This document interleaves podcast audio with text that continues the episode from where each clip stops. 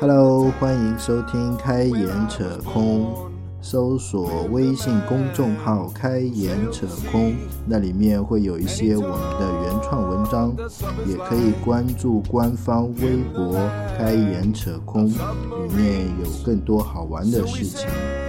好，今天的节目正式开始。收听完以后，请随意点赞、评论、转发，谢谢大家。In our yellow submarine. We all live in a yellow submarine, a yellow submarine, a yellow submarine.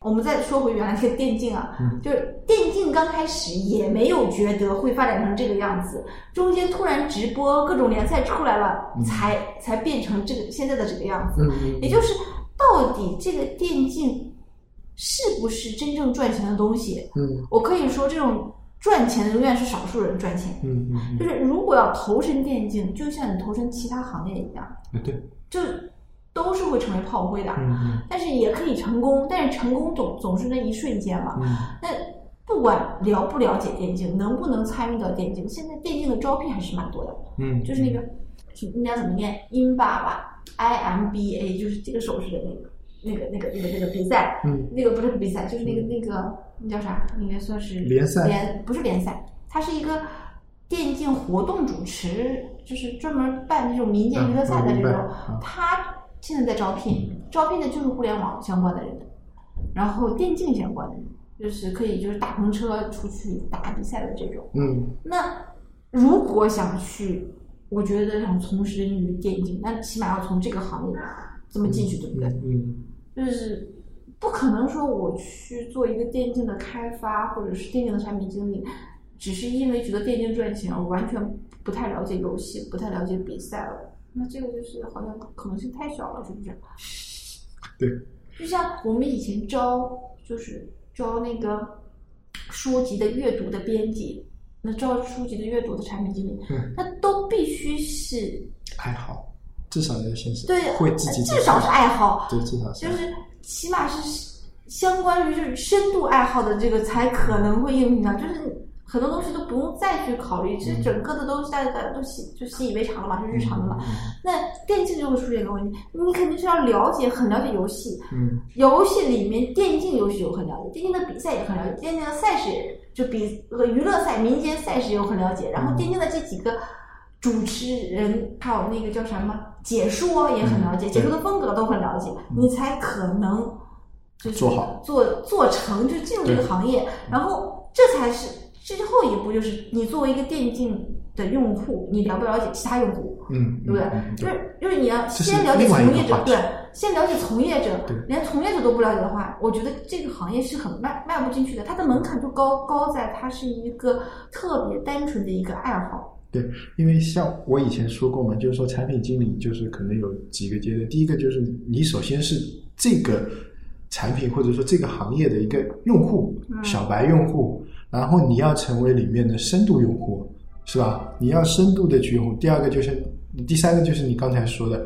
我们要去了解这个行业了。到第三步的时候，你你可能是这个行业里面的专家了。嗯最后一步，你不仅仅是专家，你要引领这个行业，或者说带着这个行业，也不是说带着，就是你对这个行业有一点看法，有一点突破的这种感觉。你如果是从，这是跟做产品的年限没关的啊，这是只是说是做一个呃做一个行业的切入。那我觉得你嗯，所以现在招聘都是需要呃几年几年经验嘛，好处就是你对这个行当。比较熟一点，你知道它的上下游，或者说怎样啊？你能模拟对方的这种心态，或者说模拟对方的使用场景，因为你比平常你就都能接触到。但是坏处其实也有，有可能你钻的不够深，或者钻的太深的话，会不会就直接陷的那一块，就没有太深的话，就会有偏好，不对个人偏好，个人偏好会很重。呃，对，啊就是刚开始我不是说我想跟就是那个卢卢总，他不是做那个直播的那个直播嗯看，我说有没有可能有一种就是存储流，就是存储直接可以把录就是直播存成录播，嗯并且把字幕嵌进去的。嗯然后刚开始我觉得这个需求是挺成立的成立的。后来一想，好像这是我的需求。对，后来一想不对，很多人看直播的时候是关弹幕的。对，就是只是在特殊的直播间，你会把弹幕打开，跟主播交流或跟其他的爱好者交流。你绝大多数的，就都是关弹幕看的。对对对就我不想影响，就是自己看这个东西。因为我们在很多做产品的时候就是这样子，就自己是这个产品的用户或者深度用户，你有时候会想一个功能，就觉得，哎，这功能好像挺实用的，嗯我应该要怎么用。还有大部分用户可能到了我这个地步都会要用，但是后来仔细一想，不就是还有别的方式可以用吗？是吧？其实这个东西就是我把自己的需求扩大成了这一类的需求，然后这一类的人。就是因为生活在或者是在网上，这个嗯。活在我的周边，嗯。我就觉得这是这个行业的需求。嗯。其实并不是，嗯。就像这么说吧，我前两天接到一个产品经理的，就是这个招聘电话，嗯。然后这个人上来就说，就是你是不是谁谁谁，嗯然后看到你的简历，然后他也没问我是要不要做产品，他说他这边有一个母婴的电商比较好的，嗯觉得你这个年纪估计已经小孩然后已经很大了吧，过了，然后就是那个他就说了很多很多很多，然后我回答他的时候就是说。我没有小孩，刚开始我想回答他，我然后他说你等等，你可以先听，把我把我的话听完嘛。然后我就说那你就说吧。说完之后，我就说，呃，我首先是我我不想去做母婴，嗯第二点是我没有小孩，嗯第三我不喜欢小孩。嗯 然后他的回复啊，就嗯这个是个女的嘛，她的回答是说，哎呀，这个价钱很高的，这个就是开价很高的。嗯然后我说开价很高，这个个我不是很因为我不太喜欢做母婴嘛，嗯然后而且我不是不喜欢小孩子嘛，然后结果他回来说，那你什么时候要小孩子？那我都不然后想要了。然后我说我不用想要孩子的想法，因为我不喜欢小孩子。他说你为什么会不喜欢小孩子呢？就是然后这是在聊面试？对呀、就是他这个已经开始聊人生？这个招聘电话让我很很奇怪嘛。然后他最后说，那我还是把这个东西发给你吧。嗯那我这时候我就处在一个，你说我让他不发给我，我还要跟解释。对，还不如让他发给我。就发吧。发完之后，因为他打我的电话，他就是加我微信嘛，嗯然后他就他又来申请我的微信，然后我觉得你这个人作为如果把他换成一个产品经理，他就是把他的需求强加给用户了，是不是？嗯嗯他觉得我这个年龄的做过产品经理的人，就应该到这个年纪，差不多应该有孩子了，并且对母婴很熟悉了，那就会对母婴的电商感兴趣。对然后这个开价很高，肯定很适合你。对，就是他这个逻辑是完全通的，嗯但是放在我这就不通了，是不是？对，而且我觉得我并不是一个特例，嗯就就算是一个产品经理，女性的产品经理，就算是有孩子，也未必喜欢做母婴电商这件事情。对对，就是现在的就是很多这种逻辑啊，我们就这么说，就是大家做产品经理的时候，嗯包括我自己，也喜欢把这个必然联系普世化，嗯就是因为有这个必然的这个条件都满足了，嗯你就应该是这个样子的。嗯嗯嗯，那这个对来说，其实我们说这就不这就符合一个定定义，它算是一个注意力很集中的，因为就符合对不对？但是它不是专注力，因为你根本不了解到自己的情况。是的，这个这个这个情况，我在那个呃一一个网站上也看到过，有人说那个微信嘛，就是微信朋友圈，就别人点了，我点了赞，然后别人再点那个赞，为什么会有通知到我这边嘛？然后他就我对这个别人点的赞，其实我不 care 的。啊，我就随口说了一句，说那只是你不 care，你不要代表普通用户，是吧？嗯，嗯，你这是你的需求，又不是大众的需求啊。但是微信最近是不是也改了？就是某条赞是可以设置不提醒的，是不是？我都我都怀疑微信已经是没东西做了，挖空心思做各种别的事情，对吧？你说这种东西你不能把个人的，就是有时候你啊有这种想法，我觉得很正常。我有时候也会有这种想法，我在想，你这个这个那个，为什么网易云音乐老是不提供主播的那个就是数据分析的后台？是吧？理论上这些东西应该要提供给我们嘛，对吧？他就是搞到那本酒，可能一直没搞，也有可能需求排不上，也有。那有时候想这想可能听，真对啊，是有时候有时候想想就是分析的魔线啊！对啊，我反正也没做起来，是吧？你有有的不就真实了是吧？就是有时候自己想想吧，也就想过去了，是吧？所以当你有一个想法的时候，你就放它个一两天，回过头来再看看，或者问问你身边的人看，就不要一股脑儿就觉得哇，我学到一个很绝妙绝妙的点子，就应该是大家都按照我这个来，火急火燎的就去推动。我觉得这个东西更多的可能发生在就 CEO 身上。嗯，对，很多 CEO 都都把自己的需求当成一个用户需求，对就是我用了这个东西，我就是用户，对我如果有了这些需求，其实我就有资格去做产品经理，嗯，就是这种感觉。对，而且他就是有时候甚至会碍于面子，不去接受这个否定的事实，这种就很讨厌了。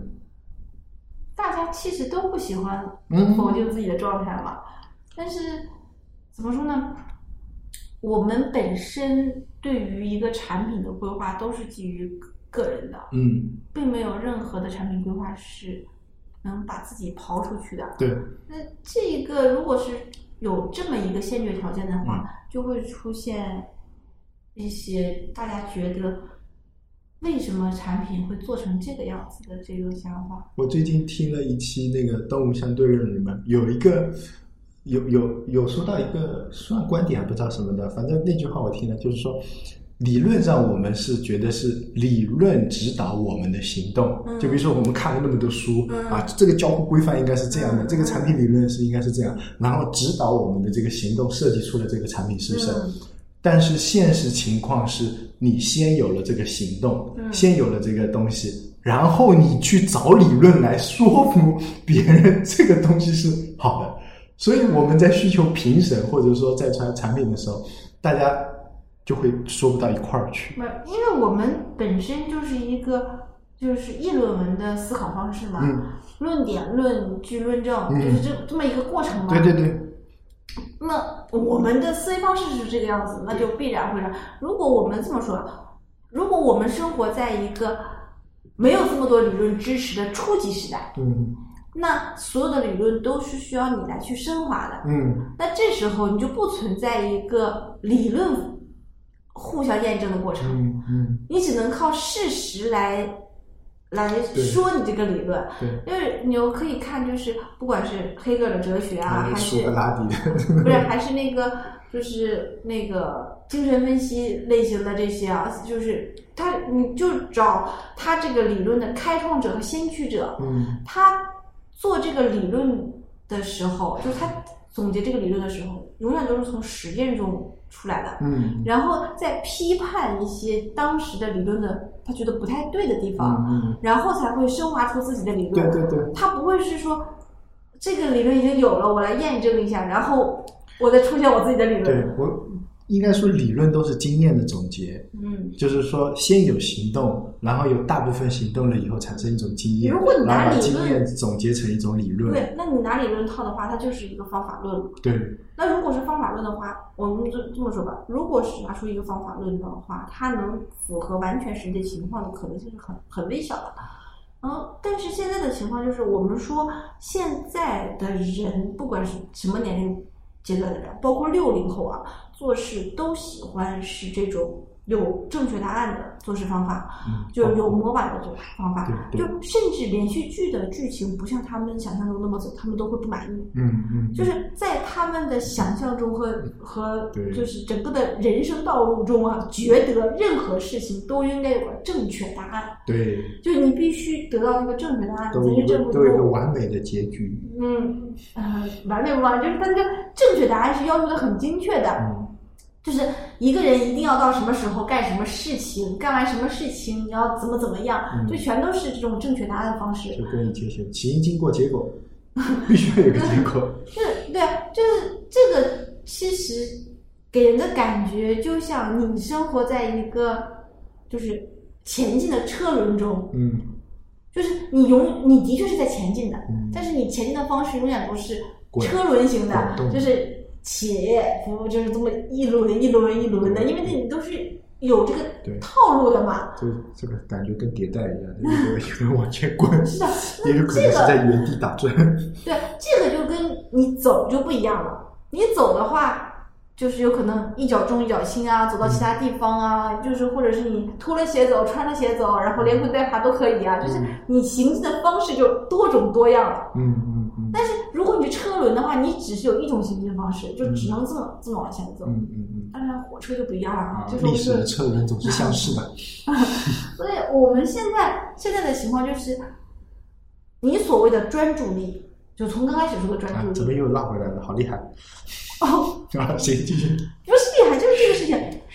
你所谓的专注力，其实就是如何达到阶段性成果的方法。哎，对对对对，就是你想达到的阶段性的成并。不是说你真正的有了专注力，嗯也不是说你要培养一个新的好的你的行为习惯，嗯而是你想达到阶段性成果阶段性成果，而且每次可以复制的达到阶段性成果的这么一个行为。对，理论上来说，就是说你要实现那个目标，你要做这么这么这么几件事你这个。就是标准的解题方式。嗯你只想找到标准的解题方式，所以你才会做这么多关于专注力的研究。嗯，对也不对，算研究，看这个书对对没有什么研究功利 对，但是事实上，如果你说如果没有真正的这种标准答案，嗯。也没有标准的解题思路，嗯。这时候专注力这一件事情就变得无所谓了。嗯嗯嗯嗯，就有可能不一定需要通过专注力来达到这个目标，可能需要通过别的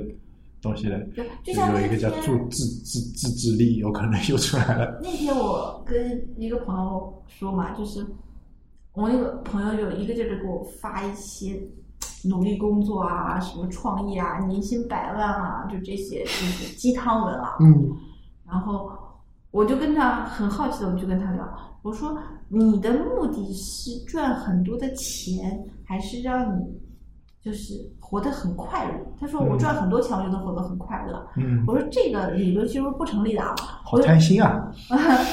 是是这样的，我跟他说，你所有的快乐都是当下的感觉，就是你现在的感按觉。现在的感觉，你所有的钱，你想赚的钱，都是你以后的那个目标，嗯。也就是你不能拿以后的目标来代替你当下的感觉。就是我说我做了很远很远的一件事情，能让我当时很快乐，这是不存在的。对。所以就是你要么就让你现在很快乐，对，就就是对，那你要么就做好永远不快乐、有很多钱的就就是准备。有一个很大的目标，然后在这个目标里面设很多小目标，就是然后你达到了这个目标，你就快乐快乐对。，你可以是快乐让一直自己让现在很快乐的这个目标，嗯嗯，你不能设一个你很远很远，就是对就我要年薪百万，自己很自虐很自虐。当你到了那个地方的时候，如果发现它还是一个需要你很自虐前进的时候，你怎么办？那就是虐不了，虐惨了。其实就是你选，我当时说你选择这条路啊，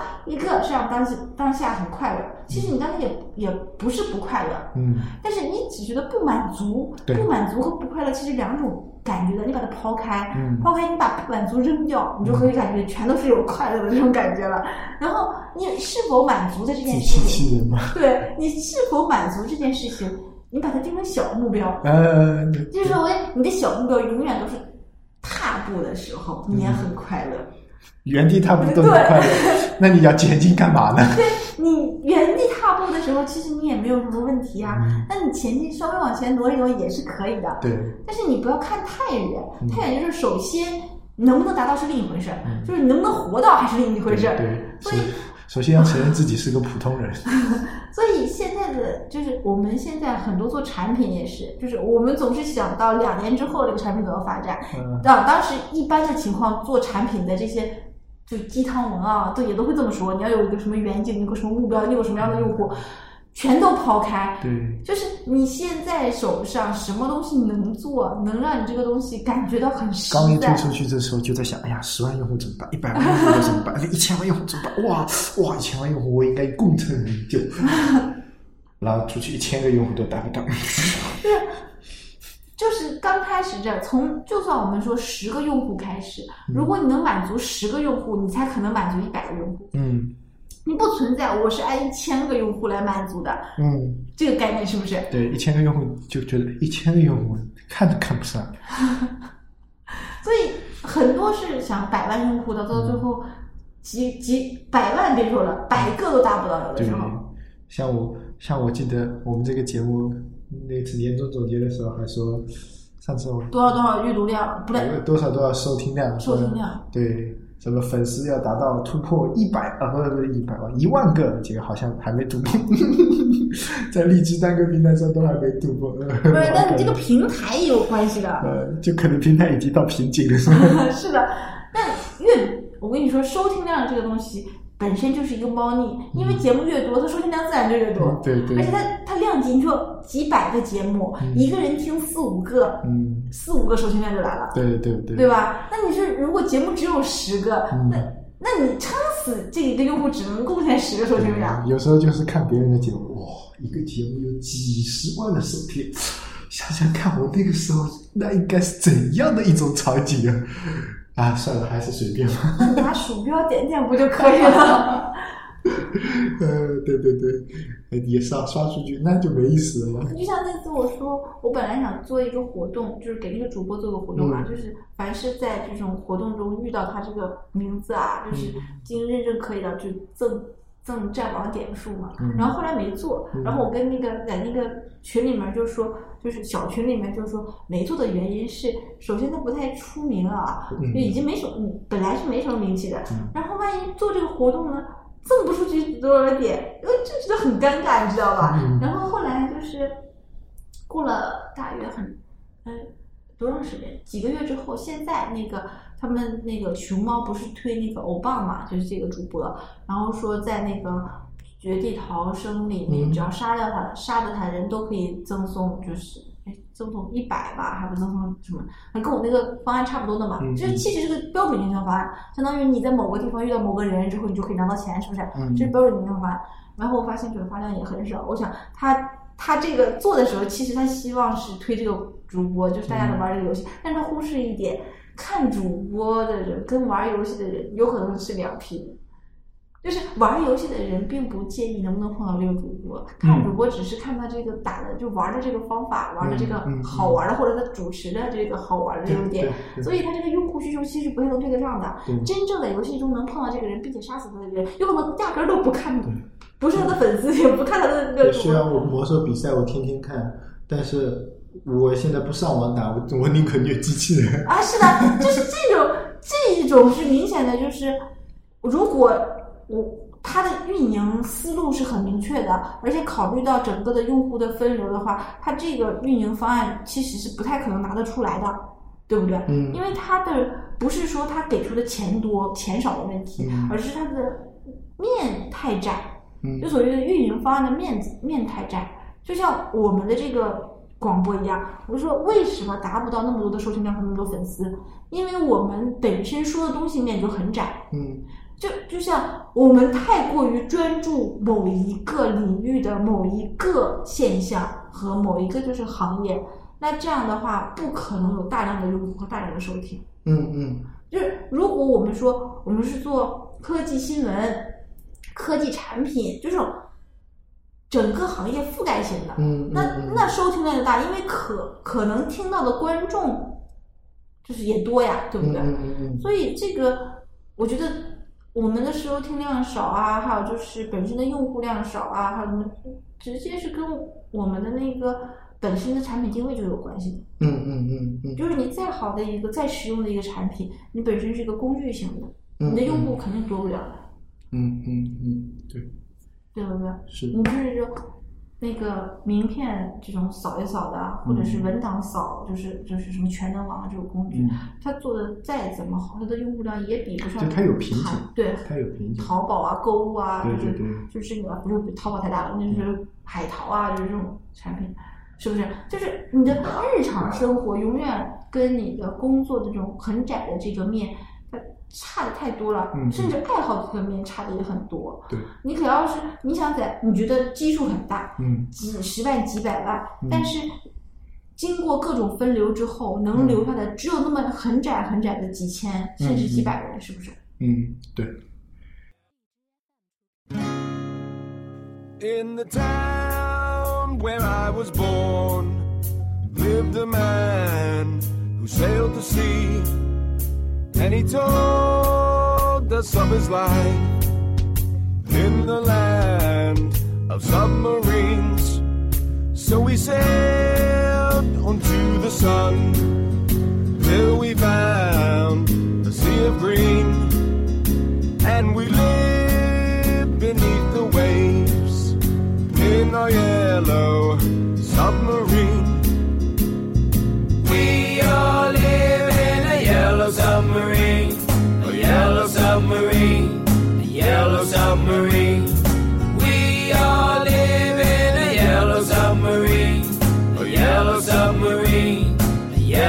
submarine.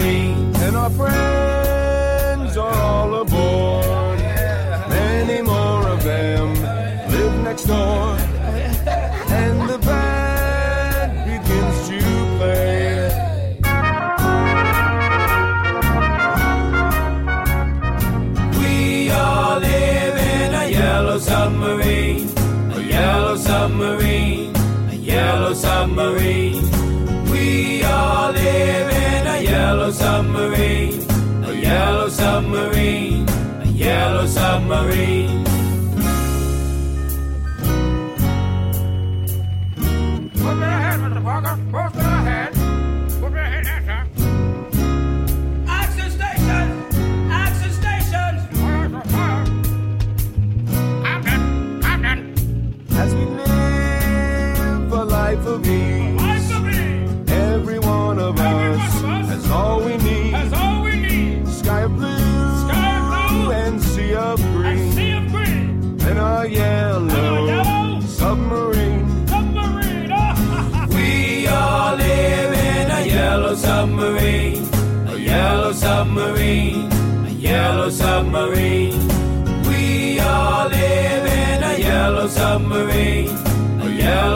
submarine, a yellow submarine.